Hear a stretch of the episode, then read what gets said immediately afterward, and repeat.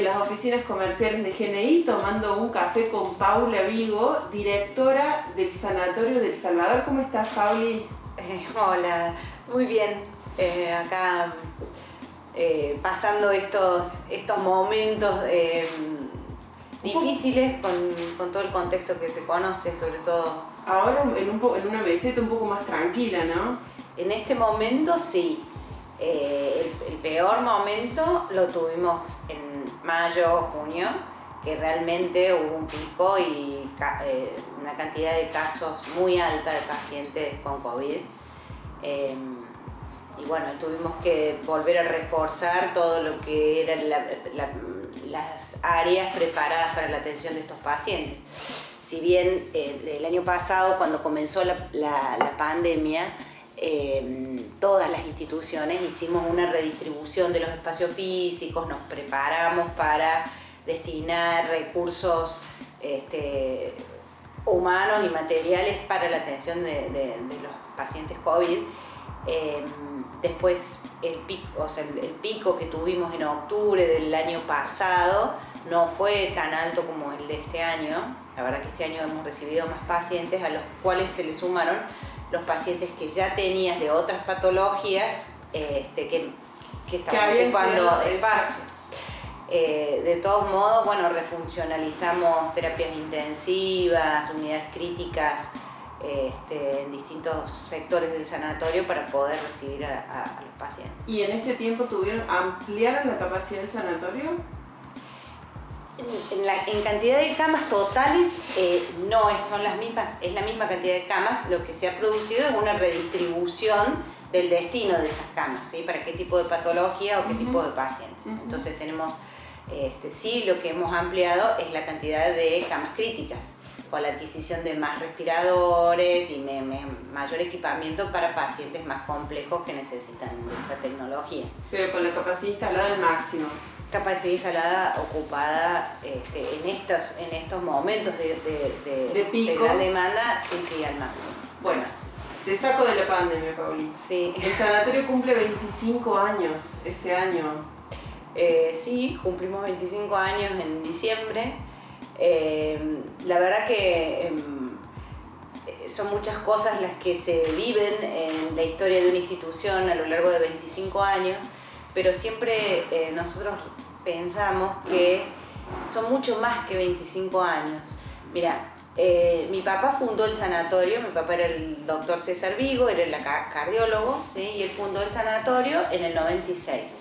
Pero yo creo que desde que nací, el sanatorio ya se estaba gestando, porque em, mi abuelo también era médico, eh, participó activamente en la fundación de, la clínica de la Universidad Católica, ¿sí? Eh, fue decano de la Facultad de Medicina 15 eh, años.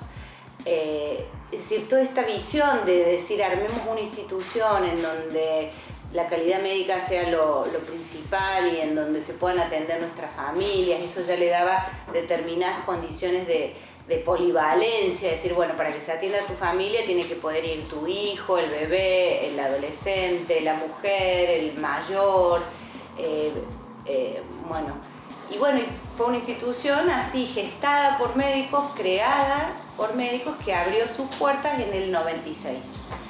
Entonces, eh, desde que está funcionando como Sanatorio del Salvador hace 25 años. ¿Y cómo lo festejan? ¿Qué tienen pensado para este aniversario? Bueno, es un aniversario como difícil de planificar con demasiada anticipación, sobre todo porque, bueno, uno está como limitado con el tipo de actividades que puedas realizar. Sin embargo, nuestro, nuestro principal eje eh, porque hace a nuestra razón de ser como, empresa, es eh, la organización de un ciclo de jornadas médicas especiales, ¿sí? por los 25 años. Mira, te hago un paréntesis, eh, el servicio médico es la actividad, una de las actividades que eh, tiene mayor dinamismo y en donde la capacitación y, el entrenamiento y el estar actualizado es, crucial. Dicen que cada 10 eh, años el 50% del conocimiento médico se renueva. o, cambia. ¿sí? Entonces imagínate eh, la importancia de lo que es eh, todo lo relacionado a la capacitación continua, a la investigación. Bueno, en el sanatorio desde el principio tenemos eh, un comité de capacitación y docencia, tenemos 13 carreras de posgrado, profesionales o, estudiantes de distintas carreras, no solo de medicina, sino relacionadas a otras áreas de la salud, como puede ser este, enfermería, instrumentación quirúrgica, eh, mm, bioquímica, todo lo que es técnicos de laboratorio, bueno, que realizan sus prácticas en el sanatorio. O sea que nosotros tenemos una gran eh, cantidad de personas eh, que están al servicio de la capacitación de otras personas. Eso hace también a una estrategia de pensar en el futuro del sanatorio y en que queremos tener a las personas mejores capacitadas y más actualizadas trabajando con nosotros. Eh, entonces, por eso nuestro eje central de los festejos tiene que ver con eso, con jornadas de, difusión, tanto para profesionales como para el público en general, eh, de distintas eh, temáticas que tienen que ver con la salud y con las distintas especialidades de, las que tenemos en, el sanatorio. Pero además ustedes dictan carreras de posgrado, ¿entendí bien? Claro, eh, todo lo que son las residencias médicas, ¿sí? nosotros tenemos residencias, o sea, son médicos que se han recibido de médicos y que en el sanatorio realizan su carrera de especialización. Ahí el sanatorio funciona como ámbito de práctica y también se dan clases teóricas de, esas distintas especialidades, ¿sí? terapia intensiva, cirugía general, cardiología, clínica médica, urología, traumatología, bueno, ginecología y obstetricia, em, oncología. Todas, todos estos médicos que quieren rendir su especialidad van al sanatorio, o sea, hacen su residencia en el sanatorio. Eh, estas carreras tienen la aprobación de CONEAU y, tiene, y tenemos convenio con las tres facultades de medicina de la ciudad de Córdoba, que son la Universidad Católica, la Universidad Nacional y el Instituto Universitario de eh, Ciencias Biomédicas, eh, que también tiene. Bien, bien. El sanatorio de El Salvador está emplazado en un lugar que es como casi un polo, ¿no? Sanitario, privado en este caso. Em, ¿Tienen pensado también salirse de ese lugar en algún momento? ¿Existen planes de, expansión, de abrir eh, consultorios en otros lugares? Mira, eh, nosotros ahora em, tenemos un, proyecto eh, de redistribución edilicia eh, que duplicaría la capacidad instalada que tenemos hoy en la misma manzana en donde se encuentra el sanatorio. ¿sí? Nosotros actualmente tenemos salida por las cuatro calles que, que de la manzana, ¿sí? es decir, por General Dehesa, por Güemes, por Oncativo y por Sarmiento.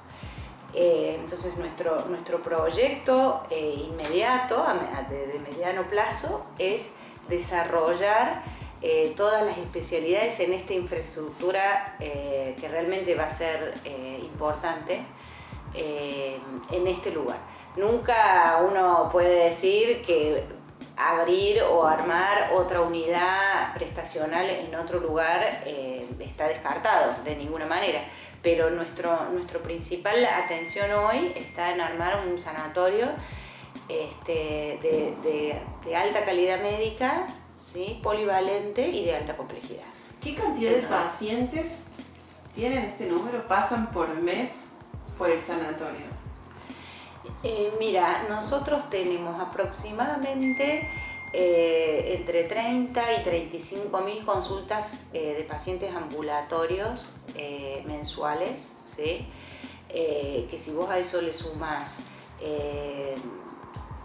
el paciente, que el paciente ambulatorio, siempre nosotros decimos, viene acompañado de alguien, estamos hablando fuera de la pandemia, ¿no? Porque el tiempo de pandemia realmente eh, es un paréntesis que ha hecho que todo sea distinto. Em, circulan por el sanatorio aproximadamente por día unas 5.000 personas, ¿sí? Que entran y salen del sanatorio. A eso le tenés que sumar toda la parte de internación, ¿sí? Que tenemos alrededor de 950 egresos o pacientes internados por mes, ¿sí? Eh, y después, si hablamos de movimiento de personas, todas las personas que trabajamos en la institución, que somos alrededor de 800 personas que vamos todos los días. es decir, una institución de salud del, de la magnitud o del tamaño del sanatorio realmente supone un movimiento de personas este, grande, diario. ¿sí? Además que está abierta las 24 horas, los 365 días del año, es decir, como que nunca descansa.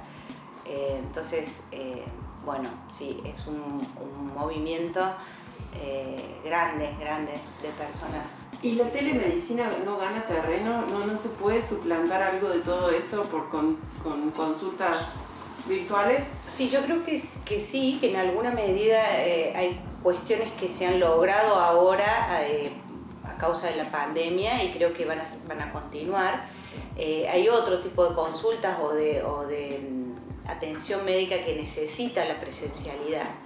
Eh, y, paulatinamente, se, es decir, lo que ya se está haciendo para determinadas patologías o determinado tipo de, consultas se va a mantener en, telemedicina. Eh, pero, viste, como que los tiempos uno es como que no los puede predecir tanto. Uno puede decir, bueno, dentro de dos años o dentro se va a transformar, pero sin duda va a haber una transformación y así como las intervenciones quirúrgicas, por ejemplo, son cada vez eh, más mínimamente invasivas, ¿sí?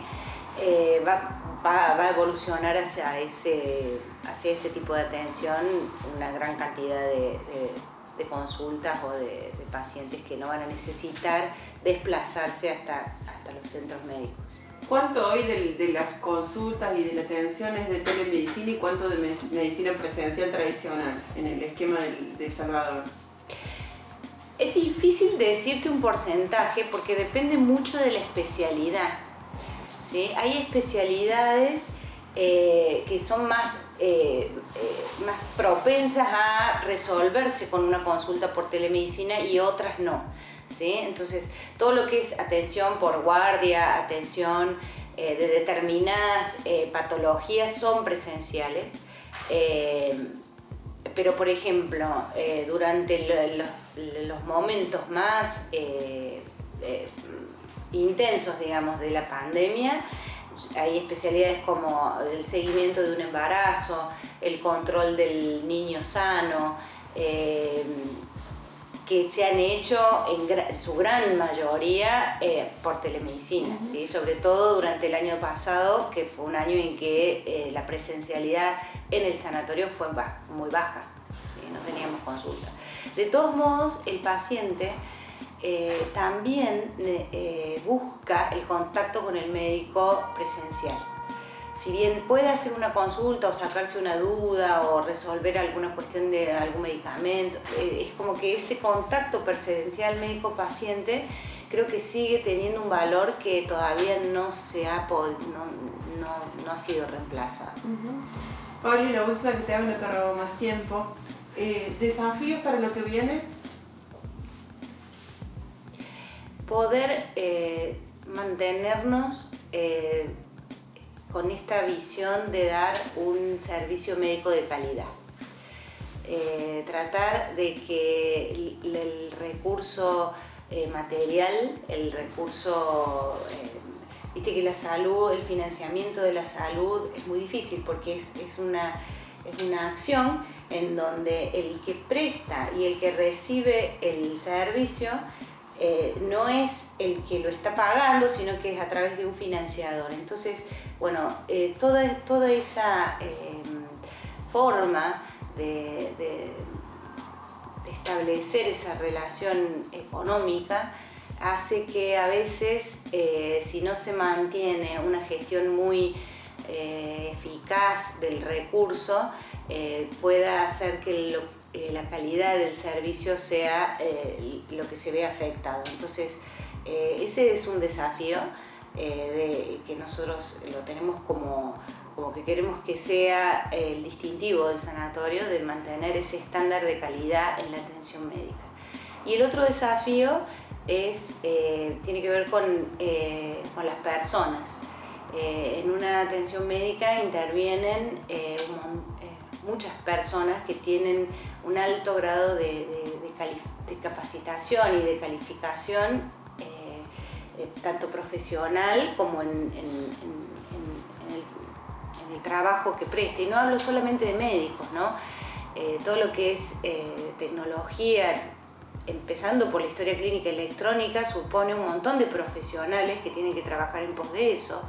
Eh, em, y, todo el resto de administrativos y profesionales de otras eh, áreas del conocimiento que también intervienen. Poder amalgamar todo ese grupo humano eh, para que hable un lenguaje común y, tengamos un objetivo que nos lleve a un, al lugar donde nosotros necesitamos para lograr el resultado que es eh, la mejor atención médica y la mayor seguridad del paciente, es el desafío más grande. Sobre todo en una sociedad que eh, tenemos un grado de, a pesar de la accesibilidad y de la conectividad, hay eh, mucha desintegración entre el que hace una cosa y el que hace otra, e incluso entre, entre las mismas especialidades distintas especialidades médicas. Entonces ese es otro desafío, el poder integrar em, en, un proyecto común eh, a todas las personas que trabajamos en, en el sanatorio. Muchísimas gracias. De nada.